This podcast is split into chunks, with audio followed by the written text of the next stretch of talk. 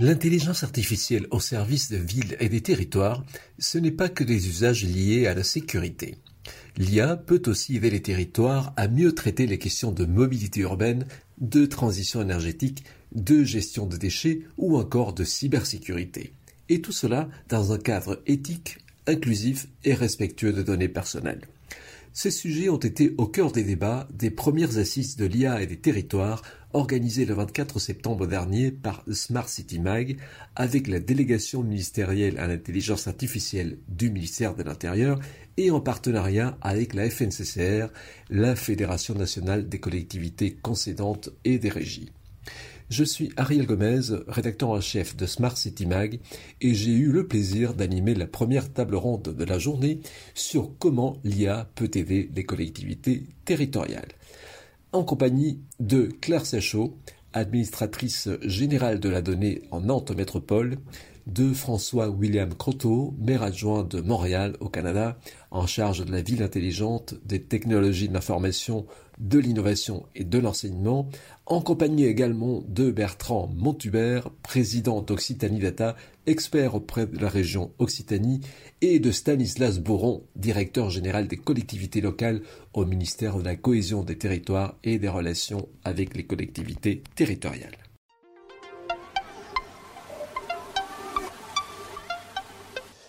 ma première question va être pour euh, Bertrand euh, Montubert.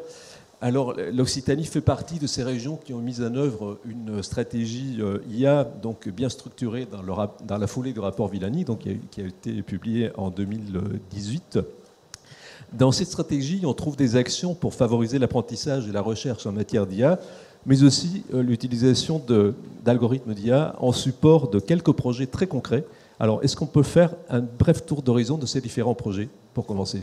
Merci bonjour à, toutes et tous. Alors, je ne vais pas faire le tour d'horizon euh, complet, peut-être peut euh, parler de deux, choses qui sont effectivement très complémentaires avec ce qu'on a déjà euh, entendu.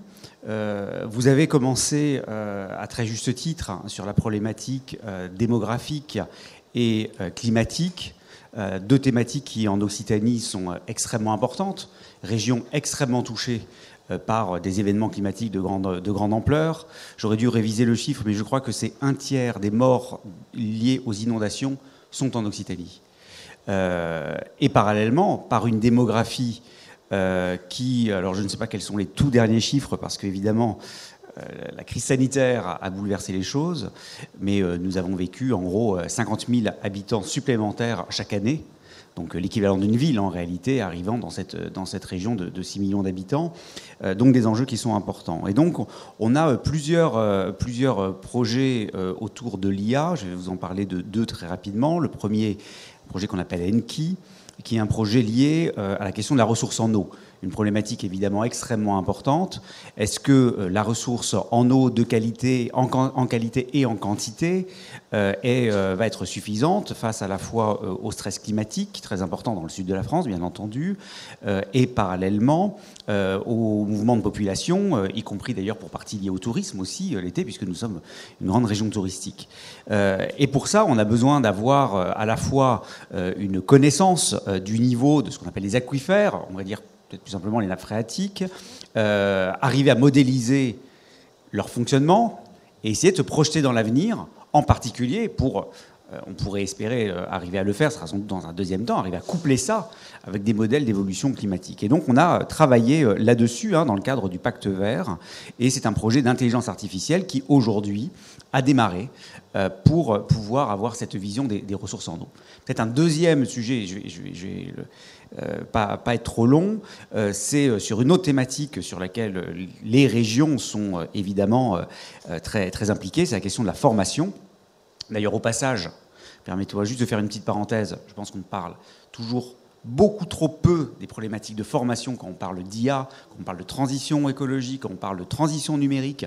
L'enjeu de formation, il est massif et bien au-delà de combien de spécialistes de l'IA on va former mais comment on arrive à faire en sorte que toute la population comprenne les enjeux et soit capable de prendre sa place dans un monde qui est transformé par le numérique.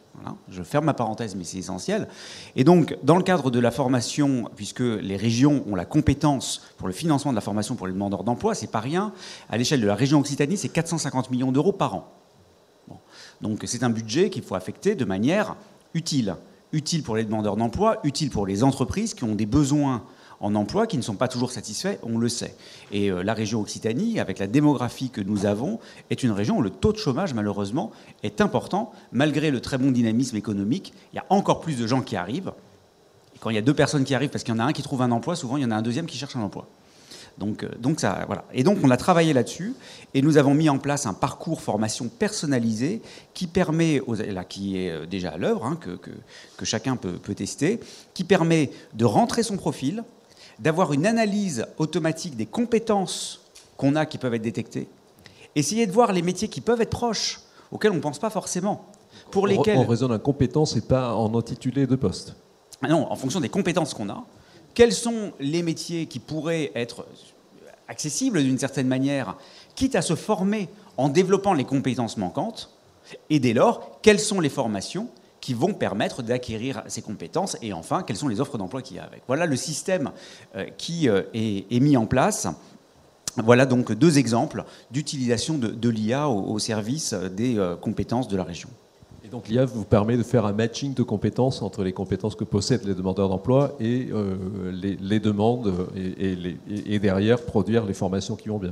Et si on va un peu dans le détail, en réalité l'IA a servi en tout premier lieu à arriver à, à faire le matching entre les compétences décrites dans les offres de formation et les compétences décrites dans les offres d'emploi. Parce que parfois c'est pas toujours la même chose et tout le monde se perd. Les offres d'emploi vont dire on a besoin de gens qui font telle chose, telle chose, telle chose ou qui ont telle compétence. Comment c'est décrit en revanche dans l'offre de formation ce n'est pas forcément la même chose. Et là, c'est de l'IA qui nous a permis de faire les machines entre les deux. C'était la première étape. Euh, on, va changer, totalement de, secteur. Je m'adressais à, Claire Sachot. Donc, euh, euh, vous avez développé à Nantes Métropole une application qui s'appuie sur l'IA à l'attention des cantines scolaires. Alors, à quoi sert-elle et comment fonctionne-t-elle cette application donc pour les cantines scolaires? Euh, oui, bonjour à tous. Euh, merci de me donner la parole pour parler de cet exemple très concret. Euh, effectivement, juste quelques éléments de contexte. on a souhaité mettre en place cette intelligence artificielle au service de notre politique publique restauration scolaire. la ville de Nantes a une cuisine centrale et elle produit environ 15 000 repas par jour. Et puis, on a la particularité à Nantes d'avoir une politique de table ouverte. ça veut dire que les parents peuvent dire le matin pour le midi si leur enfant va manger à la cantine. Mais euh, vous l'imaginez, donc les repas sont prévus, euh, anticipés plusieurs semaines à l'avance. Donc, euh, comme dans toutes les collectivités, on a une différence entre le nombre de repas qui sont anticipés et puis le nombre de repas qui sont produits et consommés. donc, notre défi là-dessus, c'était d'essayer d'utiliser l'intelligence artificielle pour venir mieux prédire plusieurs semaines à l'avance, quatre ou cinq semaines à l'avance, le nombre d'enfants qui vont venir manger à la cantine. Donc on a travaillé, euh, on a la chance d'avoir un, data scientist déjà dans la collectivité, Florent Bédécarat, qui a, qui a piloté ce projet. Et puis on a fait appel à deux entreprises du territoire, Maestria et Vertigo. Et puis ils nous ont aidés à euh, venir croiser euh, les données de, on va dire, 10 ans d'historique de fréquentation des cantines, les effectifs des écoles, les menus, avec des données externes sur la météo les ponts, les vacances scolaires, mais aussi les grèves, etc. Et ils ont euh, permis de générer un modèle de prédiction qui va prévoir le nombre d'enfants qui va venir chaque jour et par établissement, et générer aussi euh, des facteurs qui vont avoir une influence forte sur euh, la journée. Ça peut être un effet du calendrier ou un effet du menu, par exemple. Donc, avec ce modèle, on, voit qu'on pourrait théoriquement passer d'un excédent de production d'environ 9% à, à 6%. Et ça, pour nous, c'est un taux très intéressant euh, qui, est assez bas. Euh, et, c'est difficile d'aller en dessous parce qu'on doit évidemment à tout prix éviter de, sous-produire des, repas pour les enfants. Donc euh, voilà un peu à quoi on a commencé, ce sur quoi on a commencé à travailler autour de l'IA. Et alors, comment cette idée a-t-elle germé? Est-ce qu'elle vient de la DSI Est-ce qu'elle vient des, métiers? Parce que c'est un secteur plutôt, plutôt atypique auquel on ne pense pas forcément de prime abord pour l'IA. Oui, c'est vrai. Donc, euh, je dirais que c'est euh, la convergence de deux facteurs. Le premier, c'est qu'il euh, y avait un besoin de la direction métier, donc côté cuisine centrale. donc, en fait, pour la petite histoire, le, directeur de la cuisine centrale était là depuis 15 ans. Il s'apprêtait à partir et il avait mis en place tout un système, un, savoir-faire assez unique, de tableur Excel, très sophistiqué. mais voilà, se poser la question de aussi la continuité de son travail en, en son absence. Donc, on s'est dit que là, voilà, l'intelligence artificielle pouvait aussi venir apporter quelque chose, un guide, un appui aux agents. voilà, face aux aléas. C'est une sorte de résilience aussi hein, que ça peut apporter à la collectivité en cas d'absence, en cas de départ. Et puis c'est venu faire écho aussi au fait que euh, nous, on venait, euh, euh, les élus venaient justement de lancer notre charte de la donnée. Donc c'est une charte qui vient poser des principes sur la manière dont on va gérer de manière éthique les données, protéger, réguler les usages. Et donc ça faisait écho parce que à la fois cette charte, c'est une doctrine pour poser un cadre responsable, mais c'est aussi une, doctrine pour encourager l'innovation. Et voilà, on s'est dit que c'était une manière aussi de venir tester très concrètement pour nos politiques publiques euh, de l'intelligence artificielle et de montrer que comment ça peut être efficient aussi pour notre service public, que ce pas forcément des projets euh, énormes qui coûtent très cher et que voilà, ça peut vraiment apporter euh, des gains pour les agents. On reviendra tout à l'heure plus en détail sur la question des chartes et, des données, qui est euh, une dimension très très importante de ce type de projet. Alors je me tourne vers vous, François-William Croteau. Euh, merci d'avoir traversé euh, l'Atlantique pour venir discuter avec nous. Je pense que vous êtes un, petit peu sous, le, sous l'effet du décalage horaire, donc merci doublement. Alors vous êtes lancé à Montréal dans un grand projet pour gérer à l'aide de l'intelligence artificielle la circulation de la rue Notre-Dame, qui est une grande artère passante qui traverse pratiquement toute la ville qui change euh, plusieurs fois de largeur. parfois, elle est sur euh, deux voies, sur quatre voies. Elle dessert le port, le centre-ville. Enfin, c'est vraiment une, artère tout à fait euh, centrale qui a de gros problèmes de, congestion. Mais ce projet n'est pas le premier à faire appel à l'IA que vous avez déployé à, Montréal. Comment l'intelligence artificielle est-elle entrée dans la boîte à outils de la municipalité? Alors, ben, merci beaucoup de m'accueillir ici aujourd'hui. Je suis vraiment très heureux d'être à Paris avec vous. Euh, de pouvoir euh, voyager en cette période euh, difficile. oui, en fait, l'intelligence artificielle est arrivée à la ville de Montréal il y a déjà près de quatre ans, mais surtout dans une perspective d'analyse d'opportunités. nous avons à l'intérieur de notre organisation plusieurs programmeurs qui peuvent. François, si vous pouvez mettre peut-être plus près le micro, je pense qu'on vous entendra mieux. Est-ce que c'est voilà. mieux comme ça? D'accord. Donc, euh, plusieurs programmeurs qui euh, travaillent à la Ville de Montréal au sein de l'organisation euh, pour mettre en place les outils électroniques nécessaires pour y arriver. Mais ce qu'il manque à la Ville de Montréal et ce qui nous manquait, c'est une connaissance fine des opportunités stratégiques d'utiliser l'intelligence artificielle. Donc, souvent, nos programmeurs travaillent surtout à résoudre des problèmes connus à la ville sans avoir une perspective du potentiel d'une application qui pourrait venir combler plusieurs besoins en une seule euh, application, plutôt que de simplement remplacer les outils ou les mises à jour des outils déjà existants. Donc, euh, nous nous sommes dotés donc d'une entente euh, contractuelle avec la firme Fujitsu afin d'être accompagnés pour saisir les opportunités. Donc, une analyse fine des opérations de la ville et cibler en priorité les lieux où on pouvait mettre en place des outils d'intelligence artificielle pour venir améliorer les services aux citoyens. D'autre part, nous nous sommes également associés avec euh, le Centre québécois en intelligence artificielle, le MILA, qui a été mis en place par euh, Joshua Bianjo, qui est une sommité en intelligence artificielle, euh, pour travailler à faire du coaching auprès de nos employés. Donc, des chercheurs du MILA qui viennent dans les bureaux de la Ville de Montréal accompagner pour sensibiliser aux utilités de l'intelligence artificielle et également, bien, naturellement, pour être en mesure de bien utiliser toutes ces données qui sont la base fondamentale de l'intelligence artificielle, nous sommes dotés d'une charte.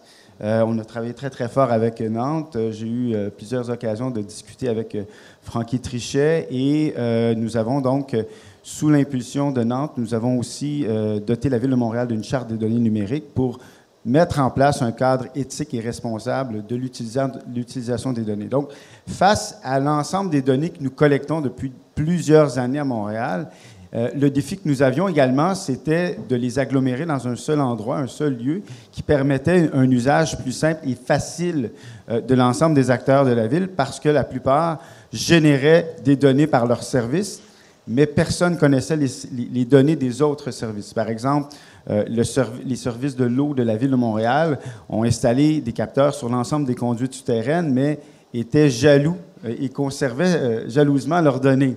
Et, naturellement, lorsqu'on vient à faire des travaux d'infrastructure, prévoir les, travaux et mieux les gérer, il faut naturellement joindre ces données et avoir des outils d'aide à la décision, donc une transformation qui permettent de prendre de meilleures décisions.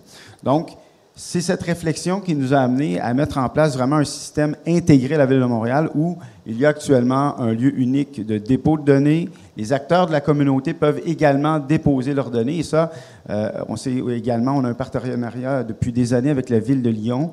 On s'est inspiré de leur euh, stratégie en matière de souveraineté numérique et donc de s'acheter nous-mêmes nos serveurs et d'inviter les acteurs de la communauté, privés ou organisationnels, à déposer l'ensemble de leurs données pour nous donner la capacité de générer encore plus d'informations et développer euh, dans plusieurs secteurs stratégiques, surtout dans la question euh, des infrastructures, de la mobilité euh, et de la planification du territoire, des algorithmes qui pourraient nous aider à prendre des décisions et aider les acteurs de, la ville à mieux avancer pour l'offre de services aux citoyens.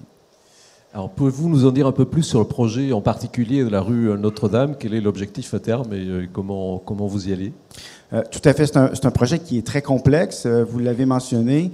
La rue Notre-Dame, c'est la rue qui dessert le port de Montréal, mais qui est aussi une entrée vers le centre-ville de Montréal.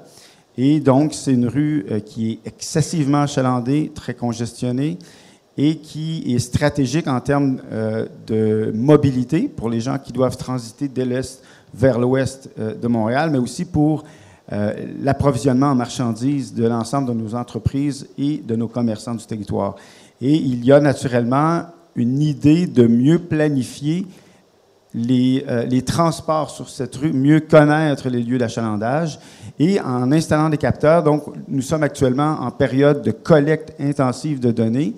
L'objectif, c'est d'aider le port, par exemple, à mieux planifier l'arrivée des camions vers le port à des heures qui seraient plus faciles pour optimiser les livraisons. Et également avec la circulation des citoyens. Donc, il y aura donc des, données qui seront utilisées euh, par le port de Montréal pour envoyer donc des plages horaires plus simples, plus faciles pour leurs travailleurs, aussi de mieux connaître l'état réel de la circulation sur la route et par la suite, ce projet va aussi nous aider à déployer la technologie sur les autres grandes artères de la ville pour mieux planifier la mobilité et la congestion qui se trouve. Et ma foi, à la fin, ben, au lieu que ce soit un humain qui vienne replanifier euh, la coordination des feux de circulation, mais que l'algorithme puisse euh, lui-même faire la décision pour mieux gérer le flux de mobilité et éventuellement maximiser, par exemple, l'intégration de voies réservées d'autobus ou euh, de réseaux cyclables sur ces rues qui permettrait donc euh, un transfert modal plus efficace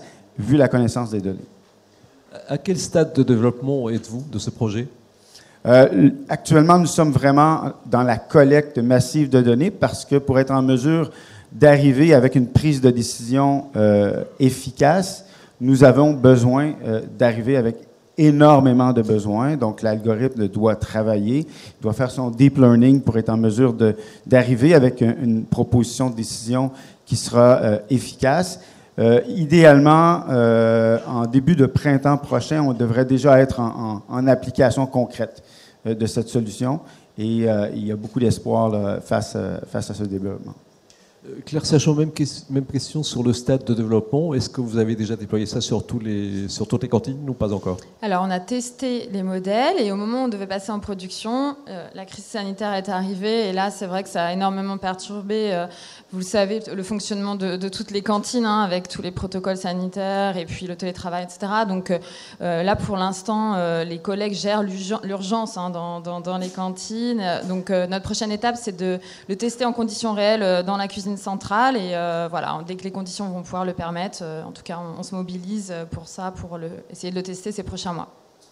Alors, sur les projets d'intelligence artificielle, il y a parfois les aspérités euh, liées aux données personnelles, mais Parfois aussi au, sein des services, est-ce qu'il y, a est qu'il y a eu des inquiétudes euh, auprès de, votre personnel? Souvent, euh, on en parle moins maintenant, mais il y a 2-3 ans, on disait ah, l'IA va supprimer 70% des emplois. Enfin, il y a tout un tas d'études qui ont été euh, largement commentées, je ne vais pas revenir dessus, mais qui mettaient en danger un certain nombre d'emplois. Est-ce que ça a été le cas chez vous? Est-ce qu'il y a eu ce type d'interrogation? Euh, je ne vais pas vous dire le contraire. Oui, il y a des inquiétudes. C'est vrai que l'intelligence artificielle, c'est un mot qui peut faire peur et il y a souvent euh, un besoin de compréhension hein, de qu'est-ce que ça recouvre exactement, à quoi ça va servir. Euh, donc nous, notre, notre préoccupation et les élus ont souhaité poser tout de suite le fait que cet outil-là, il va venir aider les agents dans leurs prévisions et, certainement pas les remplacer. Et d'ailleurs, au quotidien sur le terrain, les agents ont une connaissance très fine de ce qui se passe, qui n'est pas modélisable, hein, les sorties scolaires, etc. Donc c'est vraiment euh, en plus, on a essayé en développant l'outil de, travailler vraiment là où l'outil va venir aider euh, les agents. On a essayé de les, associer aussi à la conception euh, du projet pour que voilà, ils comprennent bien à quoi ça allait aussi pouvoir les aider dans leur quotidien. Et puis aussi, il ne faut pas hésiter, je pense, à euh, euh, élargir parfois les, fonctionnalités qui sont proposées pour venir euh, travailler aussi, aider son appropriation. Par exemple, là, on avait une attente très forte sur voilà, avoir des remontées qualitatives sur ce qui restait dans les assiettes. Donc ça, ça fait partie aussi des choses auxquelles on réfléchit, qu'on va venir ajouter à l'outil. Et voilà, ça permet aussi de pouvoir le mettre en place plus facilement. Bertrand Montubert, quels sont les, freins qu'on peut rencontrer, que vous avez peut-être rencontrés dans la mise en œuvre de ce type de projet Que ce soit d'ordre comme, ceux qu'on a évoqués, de personnel interne ou autre? Oui, ou d'autres. Euh, je crois que le, frein du, personnel peut exister. Moi, je ne l'ai pas beaucoup rencontré euh, jusque-là, mais, euh, c'est évidemment quelque chose qu'il faut très fortement accompagner en, rappelant en permanence la place des acteurs qui ont la connaissance métier dans le dispositif, depuis la création du dispositif jusqu'à son application. Hein. Ça, c'est important. Et puis, disons-le aussi, euh, je pense que euh, tous les discours qui laisseraient entendre que la transition numérique serait le bon moyen pour faire des économies sont des discours contre-productifs. Parce qu'en fait, la transition numérique, ça va coûter très cher pendant longtemps. Déjà, il faut en être convaincu. Et que le sujet, c'est une question de, vision de la société. Le sujet, c'est pas à un moment donné de se débarrasser des travailleurs. On a tous besoin de travailler. Voilà. Donc le sujet, c'est comment chacun va prendre sa place dans un métier qui va se concentrer sur la partie la plus humaine en fait de son métier et peut-être la plus intéressante au fond. Donc voilà, il faut avoir un, message aussi très clair que c'est pas le moyen pour faire des économies sur le dos des gens parce que sinon ça lève des craintes qui en plus sont absurdes euh, et, ne fonctionnant pas. Ça, c'est un premier élément. Deuxième élément, là, je vais en venir à ce qu'on fait dans le cadre d'Occitanie Data, qui se transforme en, groupement d'intérêt public d'envergure nationale, Equitia. On a identifié trois, trois freins. Le premier frein, c'est le cadre éthique. Très concrètement, est-ce que c'est légitime ou pas de faire un traitement de données euh, souvent, on va poser la question d'un point de vue réglementaire. Est-ce que c'est réglementaire ou pas? Mais le point de vue réglementaire, soyons très clairs, très souvent, ça ne suffit pas.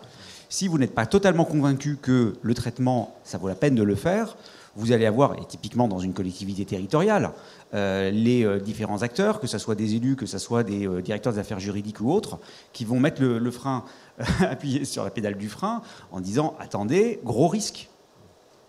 Qu'est-ce qui se passe? Est-ce que ça va occasionner des protestations dans la population, etc. Enfin, ça c'est et d'ailleurs, j'ai envie de dire, tant mieux. C'est aussi leur boulot de faire ça. Euh, donc, si on n'a pas une grille de lecture très claire qui nous permet de savoir si euh, un cas d'usage, il est légitime de le faire ou pas, c'est-à-dire qu'il va apporter en gros plus de choses pour le bénéfice de l'intérêt général que de problématiques. Voilà. Est-ce que euh, pour la circulation dans la grande rue Notre-Dame, qui va passer par un certain nombre de collectes, est-ce que ça va apporter plus de bénéfices? Dans ce que j'ai entendu, j'ai vraiment le sentiment que oui, mais encore faut-il avoir des éléments pour pouvoir en convaincre la population. Il faut créer le cadre de confiance. Et ça, ça passe par une charte éthique. Et donc, nous, nous avons créé une charte éthique de la donnée, pas seulement de la donnée métropolitaine. Nantes a fait un travail remarquable et pionnier hein, sur la question avec la charte de la donnée métropolitaine. Donc nous, on a bâti à partir de ce qui existait, on a bâti aussi à partir de la déclaration de Montréal sur l'intelligence artificielle. On a travaillé d'ailleurs avec le professeur Abrassard, que vous connaissez sans doute, hein, de l'Université de Montréal, pour construire une charte éthique des usages de la donnée qui a été publiée euh, il y a maintenant 18 euh, mois et qui va se décliner à partir du mois de décembre dans un label, de manière à essayer de simplifier les choses. L'éthique, tout le monde dit aujourd'hui qu'il en fait. Ok, maintenant, le citoyen, ça ne lui suffit pas. Donc comment est-ce qu'on va donner des choses pour simplifier? Donc ça, c'est le premier, le premier frein. Je pense que le deuxième frein, je vais aborder les deux autres freins rapidement parce que le temps est compté. Le deuxième frein, c'est la question du modèle économique. Là encore, je pense qu'on ne le pose pas suffisamment clairement. Comment on fait pour que tous les acteurs qui doivent rentrer en jeu dans des traitements de données qui, aujourd'hui, tout le temps, sont multi-organisations, arrivent, pour le dire crûment, à retrouver leur bille parce que sinon, s'ils ont le sentiment de se faire déposséder, eh bien, ils ont des tonnes de moyens là aussi, de mettre des obstacles sur la route des, des, des cas d'usage. Et le troisième frein, c'est un frein technologique. Pas seulement dans la disposition. Alors, il y a évidemment, est-ce qu'on a à disposition des infrastructures souveraines dans lesquelles on a pleinement confiance pour pouvoir faire nos traitements de données, mais c'est aussi comment on utilise les dernières avancées de la science, et particulièrement dans le domaine euh, du chiffrement, pour arriver à faire des traitements de données entre les organisations sans qu'il n'y ait d'échange de données sensibles entre les organisations. Et là, on est en train de faire des avancées à Occitanie Data, justement, dans cette direction-là. Et je crois que ça va tout, tout ça va ensemble un cadre éthique qui nous permet de savoir si c'est légitime, qui nécessairement s'appuiera aussi sur des possibilités technologiques, et qui intègre aussi en son sein le fait qu'on est dans une justice dans le modèle économique, euh, ce qui, euh, nous devrions être dans une justice dans le modèle économique, et on sait à quel point ça n'est pas le cas aujourd'hui. Euh, Stanislas Bourron, nous avons entendu le, récit de ces retours d'expérience, de ces projets de collectivités locales sur la base, à base d'IA. Vous êtes directeur général des collectivités euh, locales euh, au sein du ministère qui chapeaute les collectivités, donc euh, un des ministères qui chapeaute les collectivités. Comment se pose pour vous la question du recours à l'IA dans vos missions? Et précisons-le tout de suite, vous n'avez pas accès à toutes vous n'êtes pas branché sur les données de toutes les collectivités comme les gens croient parfois. Vous n'avez pas les tarifs de toutes les cantines et toutes les piscines de France. Donc voilà, dans votre mission ministérielle, à quoi servir? Merci, bonjour à tous. Oui, euh, peut-être euh, d'abord euh, dire que j'étais très intéressé par les, expériences qui sont rapportées ici et, qui m'ont rappelé aussi au point de départ que la Direction générale des collectivités locales travaille avec beaucoup de données, on y reviendra, mais n'est pas, contrairement à ce que beaucoup aimeraient, peut-être, mais ce qui sera inquiétant sur des questions éthiques d'ailleurs, la direction qui contrôle ou qui maîtrise la totalité des politiques publiques menées sur le territoire et qui disposerait du chiffre, hein, le tarif de la cantine comparé sur tout le territoire, ou euh, le prix d'entrée pour la piscine euh, de tel ou tel, euh, de tel endroit. Donc non, ce n'est pas du tout cette approche-là. Pour autant, nous disposons, on y reviendra, un certain nombre d'informations qui sont des éléments qui pourront aider aussi à travailler à l'amélioration, dans le cadre du recours à l'intelligence artificielle, des politiques publiques menées par les collectivités territoriales.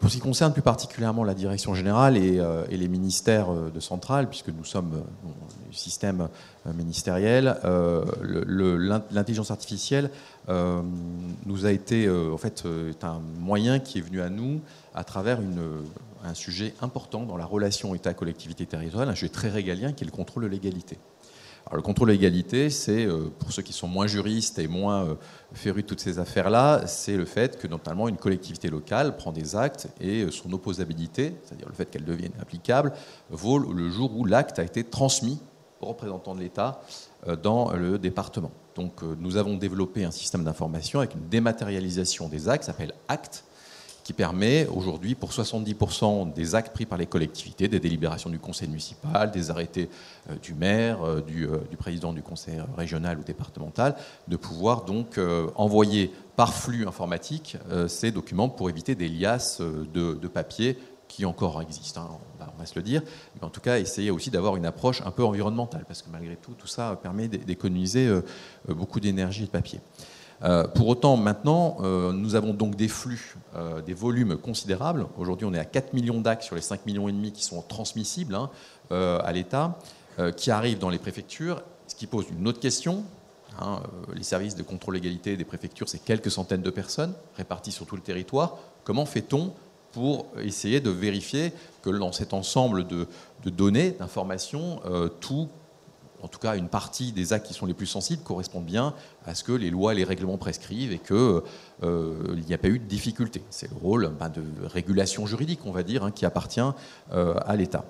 Euh, et c'est là que le sujet euh, se pose, puisque sans euh, la mission donnée à ces agents est considérable, peut être quasiment impossible à mener si on n'essaye pas de développer des outils qui favorisent et qui simplifient les modalités de contrôle. Donc on a essayé de déployer au-delà de l'intelligence artificielle certains outils, mais on s'est rendu compte que des, algorithmes permettraient évidemment de faciliter le travail. Donc deux expérimentations ont été engagées dans le cadre de, programmes spécifiques soutenus notamment euh, par le niveau national, euh, par les services numériques, avec euh, le SGAR Occitanie, et puis nous-mêmes au niveau central avec la tentative d'utiliser, hein, dans le cadre de POC, hein, le terme qui est utilisé, des moyens, utiliser des algorithmes pour servir à faire quatre types de tri. Pour en citer deux, un, c'est d'abord vérifier que les actes qui nous ont été envoyés sont bien des actes qui devaient nous être envoyés, parce que là aussi, tous les actes pris par les collectivités, les actes les moins importants, on considère qu'ils n'ont pas besoin d'être transmis au, préfet et qu'ils sont applicables immédiatement. Mais tout ça se fait manuellement, sinon. Donc, Alors, sinon, aujourd'hui, c'est manuel. C'est-à-dire qu'en fait, d'abord, la, collectivité apprécie si oui ou non elle envoie, et ensuite, la vérification de si l'acte devait être envoyé ou pas, et donc si on doit le contrôler ou pas, c'est aujourd'hui un, acte humain qui peut se faire sur un écran ou sur du papier.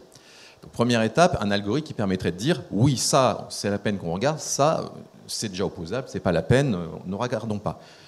Mais au-delà, puisqu'il y a quand même euh, au moins un million, un million et demi d'actes intéressants, on va dire, euh, sur lesquels il faudrait euh, se pencher, dans les 4 millions qui doivent être transmis, se dire parmi ceux-là, quels sont ceux qui sont les plus sensibles. Donc avoir un outil qui permet de trier aussi, hein, d'identifier bah, ce qu'on appelle nous les actes prioritaires. C'est par exemple les actes de la commande publique, qui sont toujours des sujets compliqués, les marchés publics, les actes d'urbanisme, dont on sait les gros enjeux en termes aussi d'action et de, sur le développement du territoire et pour les, pour administrés. Donc ça, c'est un autre algorithme qu'on a essayé de déployer. Donc ça, ça a été porté par plusieurs préfectures euh, au niveau local. On a testé ça 2019-2020 et je vous rejoins, on n'a pas été aidé par la période qui a quand même largement contribué à ralentir l'expérimentation. Néanmoins, le résultat est assez intéressant, pas totalement probant, c'est-à-dire qu'on s'aperçoit qu'il y a des prérequis nécessaires qui sont très lourds quand même, au-delà même de notre système d'information déjà existant, euh, mais on a des taux de 75-80% euh, de, de réussite, on va dire ce qui est insuffisant, mais ce qui est déjà intéressant. Donc l'objectif maintenant pour nous, c'est euh, d'ailleurs avec le service euh, de la DMIA et puis la DNUM du ministère de l'Intérieur, c'est d'essayer d'approfondir ces travaux, de regarder ces expérimentations, et puis d'aller, hein, en trouvant, en améliorant aussi euh, les systèmes et l'algorithme, d'aller vers bah, un déploiement plus large, et puis à un moment donné, sans doute, une généralisation de cet outil. Pourquoi? C'est pas tant l'outil pour l'outil parce que les agents peu nombreux, du coup, pourront se concentrer non pas sur l'ouvrir des actes ou sur des fichiers informatiques ou papier pour vérifier euh, s'ils sont euh, bons ou pas, mais d'aller directement au contrôle et donc faire de la tâche, je vous rejoins, la plus intéressante, la plus valorisante, sur laquelle on nous attend, en fait. C'est une tâche euh, qui est la tâche, en fait, de demain. Donc c'est vraiment dans cette approche-là qu'on essaye d'avancer et on espère dans les prochaines années pouvoir effectivement avoir des effets de première mise en œuvre concrète.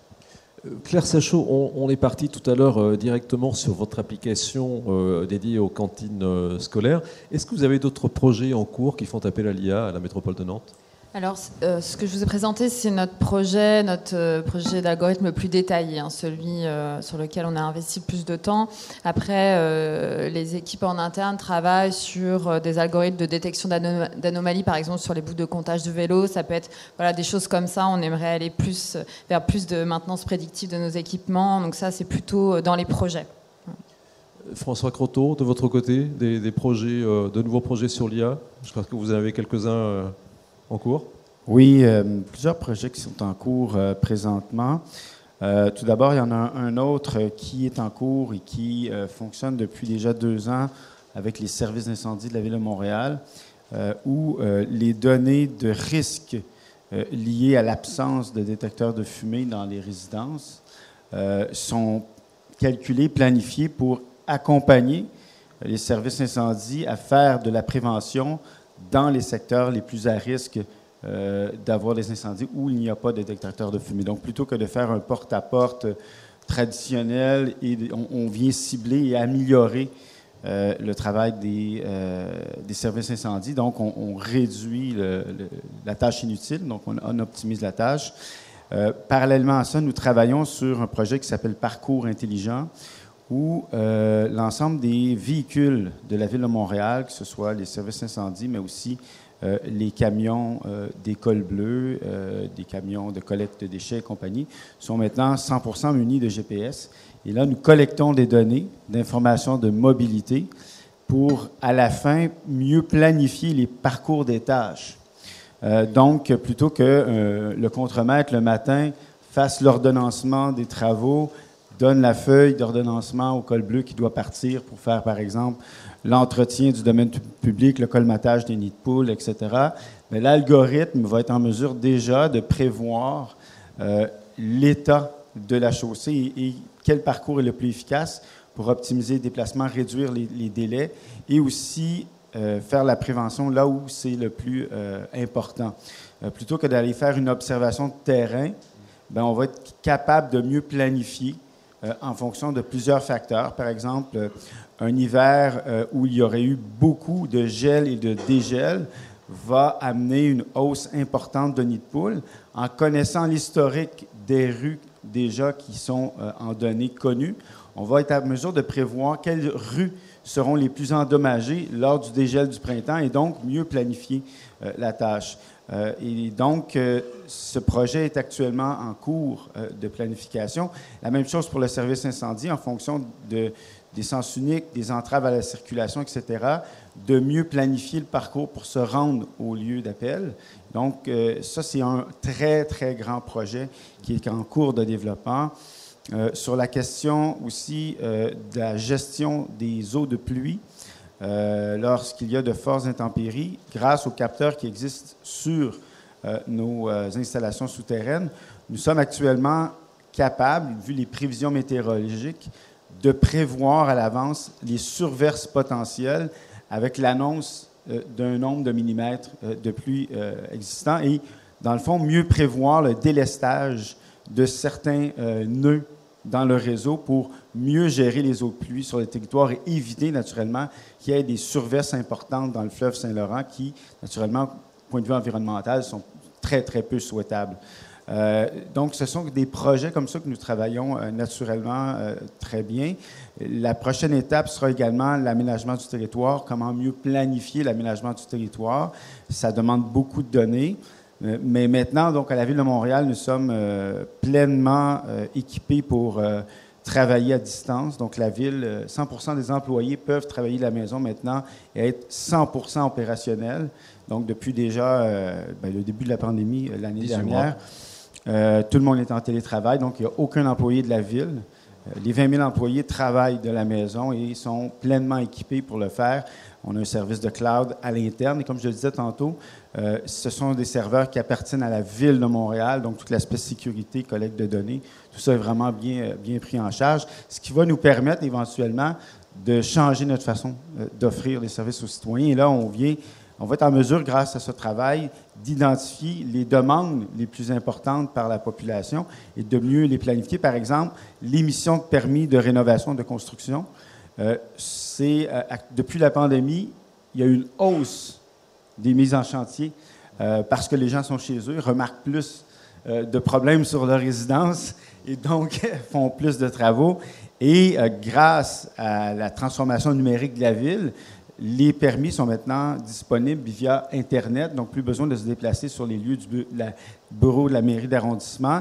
Et à ce moment-là, on va être en mesure aussi de mieux planifier toute la question réglementaire sur les usages. Et donc, ce sont d'autres projets comme ça qui, s'additionnent et qui viennent nous aider. Mais pour le moment, je vous dirais que euh, on n'en est pas à des, euh, euh, des, décisions automatiques créées par l'algorithme, mais surtout une création d'un outil d'aide à la décision plutôt qu'une décision automatique. Bertrand Montubert, vous avez évoqué des, des, projets en cours. Est-ce qu'il y en a d'autres dans les cartons que oui, ou même pas seulement dans, les cartons, un, projet qu'on accompagne et qui va avoir d'autres développements qui est lié à la crise du sanitaire. Euh, c'est euh, un projet porté par une, start-up qui s'appelle CanopyMed, qui est une spin-off du CHU de Montpellier, euh, qui a pour objectif d'essayer de réaliser de la cartographie fine des zones les plus à risque par rapport au Covid. Alors, de quoi on parle? On parle d'identification de zones dans lesquelles il y a évidemment des questions de circulation du virus, mais aussi de présence de populations plus à risque, sachant que ces populations à risque peuvent l'être en fonction de certains facteurs. Par exemple, des personnes qui peuvent développer, qui sont à risque parce qu'elles peuvent développer des maladies respiratoires graves, le seront d'autant plus qu'on est dans un, dans un moment au niveau météo dans lesquels elles sont plus sensibles qu'à d'autres moments. Donc on n'est pas forcément à risque de la même manière tout au cours de l'année. Donc il faut agréger plein de données très différentes. Il faut agréger des données de santé, il faut agréger des données de mobilité, il faut agréger des données euh, météo, euh, voire agréger des données sociales, parce que là aussi, et on l'a vu malheureusement, eh bien, euh, les catégories les plus défavorisées sont souvent plus à risque aussi. Ça peut être aussi de, nombre de personnes par logement, etc. Bref, tous les facteurs qu'on a vus, hein, qui, encore une fois, la crise, sanitaire, c'est une crise très multifactorielle. Et donc, si c'est multifactoriel, ça veut dire que c'est multisource de données. Et non seulement c'est multisource de données, mais c'est multi-organisations qui détiennent ces données. Donc il faut arriver à faire en sorte de les faire travailler ensemble. Donc on a accompagné euh, ce cas d'usage déjà sur la question éthique. Comment arriver à mettre en place un tel cas d'usage en prévenant tous les risques? Parce que quand on est en train de parler d'une cartographie, évidemment, ça peut donner des choses tout à fait positives en termes de mise en place de politiques publiques, de prévention euh, et d'intervention, par exemple de, tests. On le sait quand même, un des gros problèmes qu'on a, c'est euh, quand est-ce qu'on teste, est-ce qu'on teste suffisamment? Et on teste là où il faudrait tester le plus. Euh, bah, pour savoir où il faut tester le plus, il faut avoir des éléments de détection dont on dispose insuffisamment, même si grâce à CanopyMed, eh bien, on commence, et, d'autres aussi hein, qui sont sur ce secteur, on commence à le faire. Mais il y a aussi d'autres risques à l'inverse, qui sont des risques par exemple de stigmatisation de population, par exemple, parce qu'on verrait que c'est plus à risque. Donc, donc il faut être très très vigilant. Donc on a accompagné euh, pour pouvoir développer ce, cas d'usage qui aujourd'hui euh, est en production et connaîtra des étapes supplémentaires que là aussi on va accompagner parce qu'aujourd'hui par exemple sur la question des données sociales ils se sont appuyés sur les données en open data. Euh, Monsieur Bourron le disait tout à l'heure et à juste titre il a insisté sur l'importance de l'open data. J'en profite aussi pour dire que vous avez raison d'insister sur la question des standards derrière. Vous n'avez pas prononcé le mot, mais je pense que vous l'aviez en tête. Des standards pour que les choses soient interopérables, c'est absolument, absolument crucial. Euh, mais il y a aussi toute la donnée qu'on ne pourra pas mettre en open data, avec en tout cas la finesse d'information qui peut être nécessaire, et en particulier la donnée individuelle. Donc aujourd'hui, l'INSEE publie des données euh, agrégées à l'échelle de 5000 habitants, en gros, hein, 5 à 10 000 habitants, ce qu'on appelle les iris. OK, c'est une première étape. Enfin, soyons clairs, 5 à 10 000 habitants, c'est encore très large. C'est l'échelle d'une commune dans, beaucoup de cas. Et donc ça ne permet pas de cibler de manière plus importante. Pour cibler de manière plus importante, là, ça ne peut pas être sur la donnée ouverte, très clairement. C'est forcément sur de la donnée confidentielle, mais là, il faut mettre en œuvre les procédés technologiques, justement, qui permettent de faire le traitement multi-organisation, sans échange de données entre elles, et on va les accompagner là-dessus. Donc c'est ça l'étape suivante. Euh, Stanislas Bouron, les, témoignages qu'on a entendus viennent plutôt de collectivités d'une certaine taille. Ces villes ont des volumes de données euh, conséquents pour faire tourner les algorithmes. Est-ce qu'on ne risque pas de créer une nouvelle facture euh, numérique entre les, grandes villes, la métropole et les villes petites ou moyennes qui, ont moins, accès à ces outils car moins de données? Bah, c'est une vraie question, on ne peut pas, le cacher. Hein. on voit bien, et ce qui a été évoqué, on a des acteurs quand même de taille importante, qui euh, ont euh, des moyens humains, techniques, de réfléchir, de se poser des questions, euh, d'une organisation élevée. On voit bien même sur la restauration scolaire, les volumétries sur lesquelles vous travaillez, dix années de recul hein, sur, sur les données. Donc c'est quand même une, une, structure qui, qui, qui, est solide, qui a une, antériorité. Donc tout ça, on voit bien qu'un développement d'un projet avec l'intelligence artificielle exige d'avoir d'abord ben, une, une, taille suffisante pour pouvoir déjà le concevoir, le penser, avoir un moyen, une maîtrise d'ouvrage, on va dire interne, suffisamment solide pour pouvoir aussi, si ce n'est de porter seul, on peut avoir recours à des prestataires, mais en tout cas être capable d'aller challenger et d'identifier euh, les bons acteurs pour pouvoir porter le projet, et puis d'avoir les moyens euh, financiers, parce que vous l'évoquez, malgré tout, il y a un investissement préalable avant d'avoir le retour. Donc tout ça euh, n'est pas forcément accessible à tout le monde. sachant qu'en plus, une fois que l'on l'a, le cas échéant, réussi à l'identifier, il faut le déployer, il faut le faire vivre, il faut le mettre en œuvre dans le service, dans les services. Donc on a, une question euh, dans la configuration de notre territoire, hein, euh, qui est une logique euh, là aussi de cohésion, c'est comment on arrive sur ces initiatives qui sont très performantes, intéressantes, hein, et qui auraient vocation à se déployer au plus près du terrain, parce que les questions que je trouve très intéressantes sur les questions de gestion de voirie, sur les questions de formation, sur les questions de, restauration scolaire, on voyait l'éclairage, etc., concernent la, totalité du territoire. Dans la réalité, c'est n'est pas un sujet que de grandes villes, même si la congestion urbaine, ça concerne forcément peut-être plus les grandes agglomérations. Euh, donc tout ça euh, mérite de, réfléchir aux moyens dans le temps, parce qu'on voit bien qu'on est encore sur des phases de montée en puissance, de réflexion, comment les acteurs locaux, nationaux, ensemble, arrivent à faire profiter euh, la totalité des collectivités locales de ces, de outils.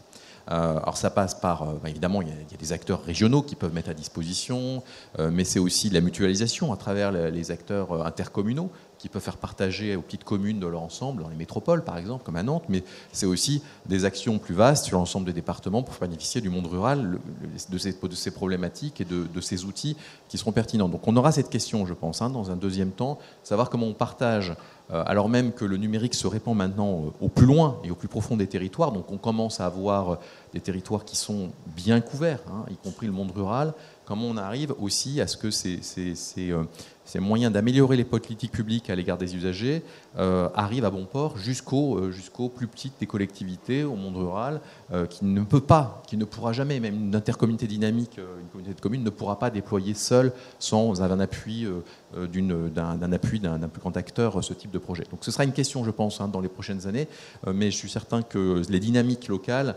permettront d'y apporter des réponses. Et puis l'État, évidemment, sera présent pour accompagner le cas échéant. Alors, vous êtes, euh, que ce soit à Nantes, en région Occitanie ou à Montréal, vous êtes doté de, chartes d'éthique euh, sur le numérique ou sur l'IA en particulier à, Montréal. Est-ce que cela suffit à, désamorcer vraiment euh, toutes les craintes que peuvent avoir les, citoyens? François Croteau Est-ce que ça clôt le sujet pas encore, pas encore. Euh, ce qui est, ce qui est très paradoxal euh, par rapport à la, crainte des citoyens euh, face à la collecte des données, c'est que ceux-ci sont plus craintifs que la ville capte leurs données personnelles pour une utilité publique qu'une entreprise privée s'en serve pour un bien commercial. Donc, volontairement, lorsque vous adhérez à des réseaux sociaux ou toute autre entreprise, vous acceptez chaque fois de céder vos données personnelles à cette entreprise privée sans savoir exactement ce qu'elle en fera et si elle va les vendre.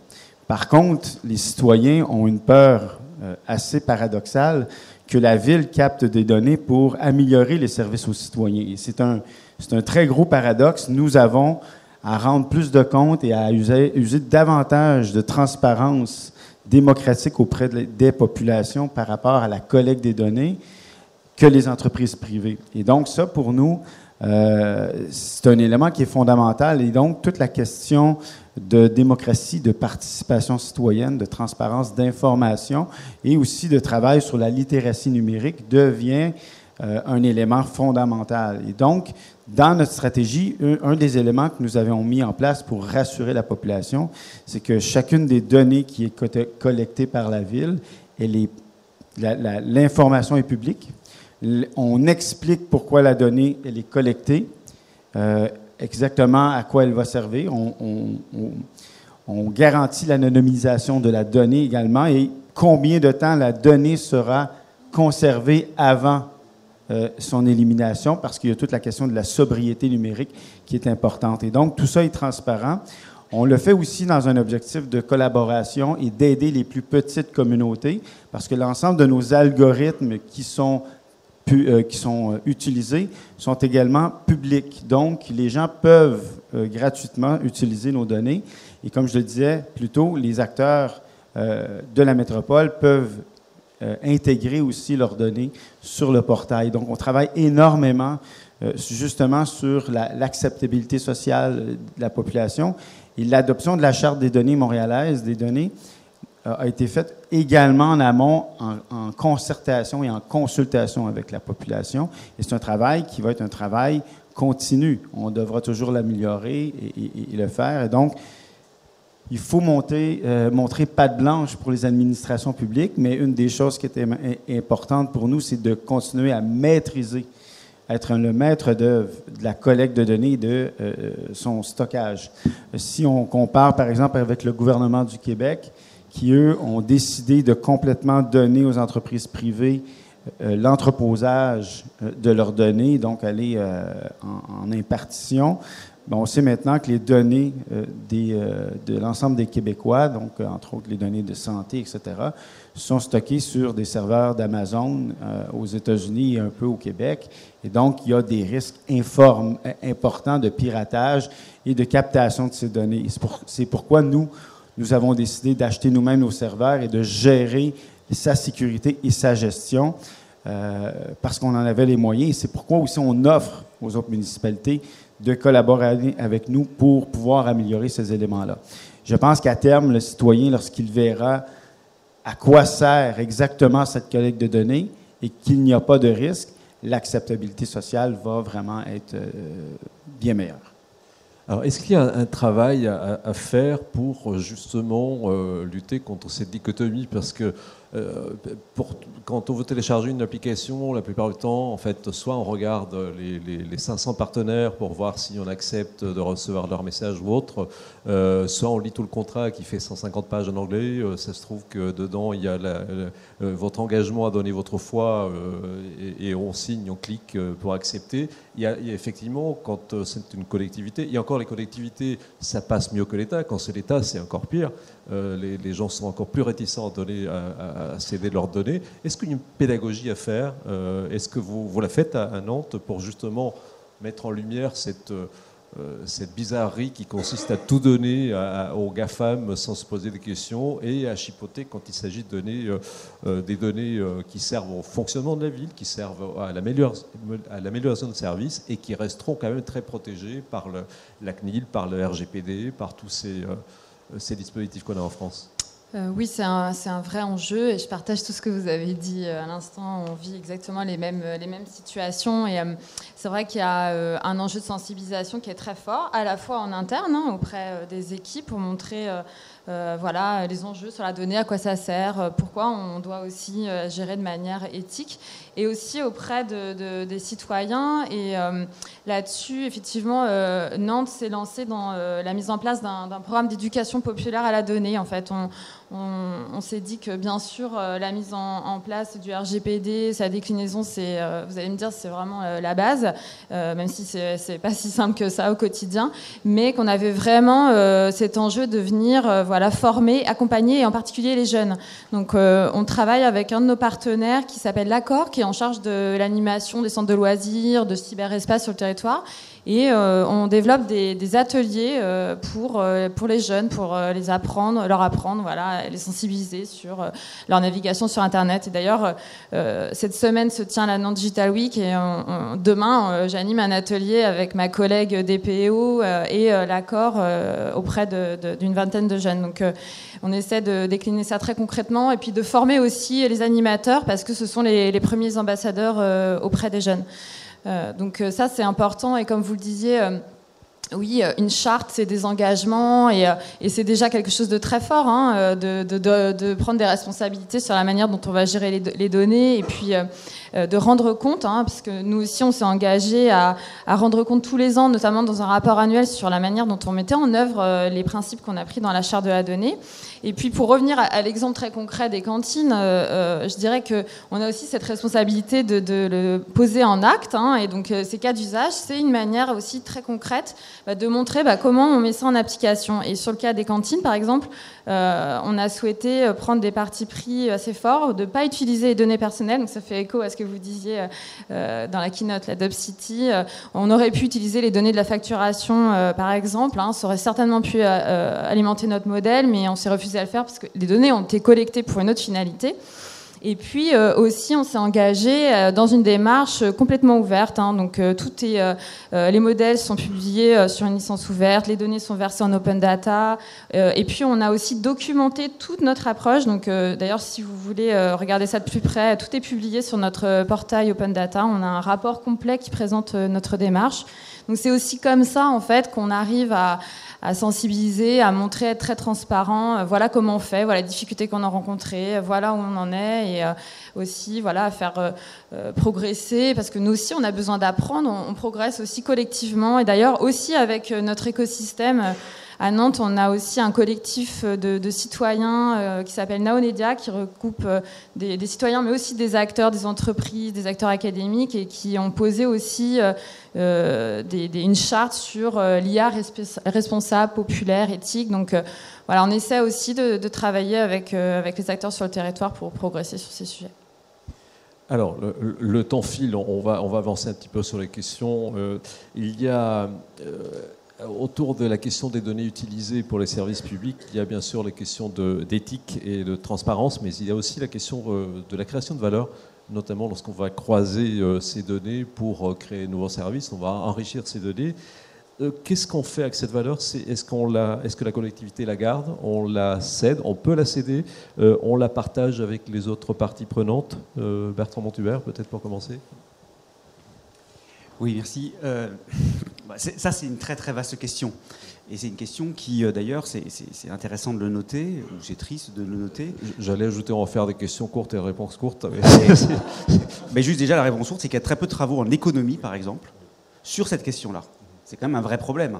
Parce que vous la posez comme si c'était une évidence qu'il faut le faire. C'est un débat à part entière, je suis d'accord. Et c'est un débat à part entière, on pourrait y passer des heures. Alors, puisqu'on n'a pas des heures, euh, la question, je crois, c'est comment effectivement chacune euh, des mailles de la chaîne qui permet qu'il y ait la création de valeur, que ce soit de la valeur économique ou y compris de la valeur sociale, effectivement, et une forme de juste retour. On en a fait un principe d'ailleurs dans notre charte. Euh, voilà. Après, ce juste retour, il peut être de plusieurs formes. Il peut être économique parfois, mais il peut être aussi, surtout simplement, le fait d'avoir des consortiums qui travaillent ensemble et qui permettent de faire des nouveaux projets ensemble. Ça peut m'intéresser de permettre l'accès euh, à des données pour des traitements qui seront d'intérêt général, si par ailleurs, moi, je pourrais aussi faire des nouveaux traitements qui sont aussi d'intérêt général avec les autres acteurs. Donc il faut prendre cette question du, retour euh, sur la, participation de, manière, de manière effectivement extrêmement ouverte. Mais, je reviens vraiment à ce que je disais au début, ça suppose des travaux avec des économistes qui aujourd'hui ne sont pas conduits parce que le modèle dominant, c'est le modèle d'agrégation des GAFA, je veux des données, j'achète l'entreprise qui a permis de créer le service qui fait des données. Et si vous me permettez juste d'un mot, je voudrais juste répondre à, François Gavier-Croteau par rapport à la question du paradoxe. Moi, je ne suis pas convaincu qu'il y ait un paradoxe, en fait. C'est très cohérent. Euh, j'ai pas envie, et c'est légitime, que l'État sache tout de ma vie, parce que sinon ça peut devenir un État totalitaire. 1984, donc j'ai pas envie de tomber dans 1984, donc c'est légitime d'être inquiet de ça. Est-ce que je suis inquiet sur le fait qu'une entreprise à l'autre bout du monde ait mes données personnelles pour faire de la publicité ciblée, personnellement, ça ne me plaît pas. Donc je, mets non euh, sur les cookies. Mais il y a plein de gens qui n'en ont pas grand-chose à faire en se disant, moi, je suis capable de filtrer et c'est pas grave si j'ai de la publicité ciblée. En fait, le problème, c'est qu'il faut aller plus loin, et c'est vrai que là, l'éducation est importante, c'est que derrière la publicité ciblée, c'est pas seulement pour nous vendre des barres de chocolat. Parfois, c'est pour influencer des votes dans des élections. Alors là, ça prend une autre tournure. Et là, ça devient effectivement euh, d'un autre enjeu en termes d'importance. Mais je crois que la question, elle est, euh, elle est effectivement là. Donc, pour les gens, il n'y a pas de paradoxe. Je souscris à un truc qui est, euh, qui est en Californie. Bon, d'accord, ils vont me présenter des publicités sur les couches culottes parce que j'ai tweeté sur les couches culottes. Mais c'est pas si grave pour moi. par contre, que la mairie, etc., ça, ça me pose un problème. Et ce qui va être, ce qui va être important derrière, du coup, c'est le qui. C'est qui sont les personnes qui vont pouvoir accéder aux données, qui sont les acteurs qui font un traitement. Et là, on a besoin de consortiums qui mettent un équilibre entre, je pense, des acteurs publics, y compris les différents types d'acteurs publics, y compris des académiques, et puis des acteurs privés. François Croteau, une, euh, réaction par rapport à ça, un complément d'information? Oui, mais en fait, euh, deux éléments ou deux, deux, deux, exemples de problématiques sur euh, la question justement de l'agglomération des données, de comment faire pour pouvoir euh, franchir l'étape. Euh, nous avons deux projets en cours actuellement à Montréal qui pourraient nous aider au point de vue de l'économie à améliorer la situation, mais on fait face naturellement à une réticence de plusieurs acteurs de collaborer au projet. Tout d'abord, un, projet de mobilité intégrée où euh, on planifie euh, d'intégrer l'ensemble des données des fournisseurs de services en mobilité, quels qu'ils soient, c'est-à-dire l'autopartage, euh, le taux en libre service, le transport en commun, les vélos en libre service, donc etc., etc. L'objectif étant que le citoyen puisse planifier à l'avance son parcours avec les différents modes, donc choisir euh, le parcours qu'il va faire du point A au point B avec l'amalgame d'offres de services en mobilité et que l'algorithme vienne lui proposer le meilleur plan de déplacement et qu'il paye seulement à la fin du mois sur son usage réel des transports qu'il aura eu. Donc, plutôt que d'avoir une passe pour chaque service, ça sera donc intégré. Donc, la mobilité sera véritablement comme un service et le forfait s'appliquera à la fin du mois en fonction de sa mobilité. Donc, nous avons tout d'abord des réticences par l'Agence métropolitaine de transport qui contrôle la tarification et qui veut jalousement garder son pouvoir. Vous les avez les services de transport collectifs locaux comme ceux de la ville de Montréal qui, eux, veulent euh, mieux contrôler la manière dont ils vont planifier leur transport.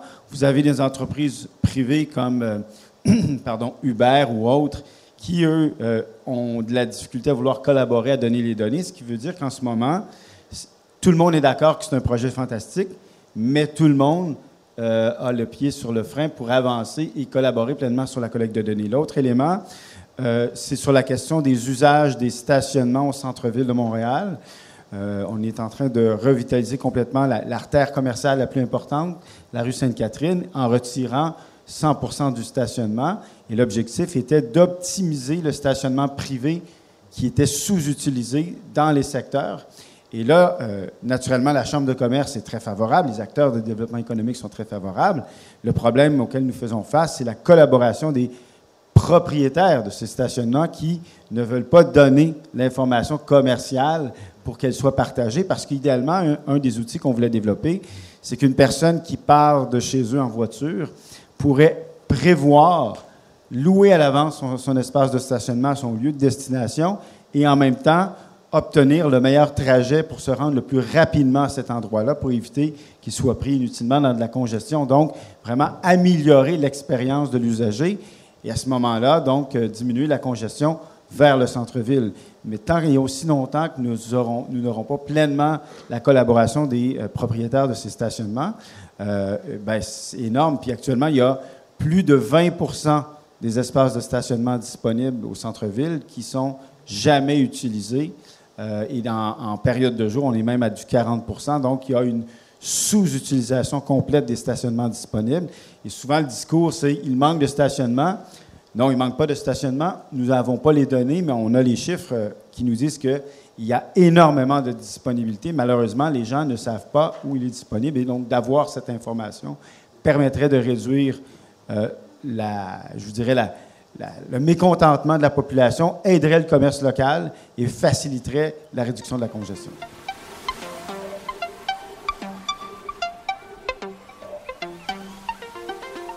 Ce podcast est produit par Smart City Mag, le magazine des villes et des territoires, connectés et durables.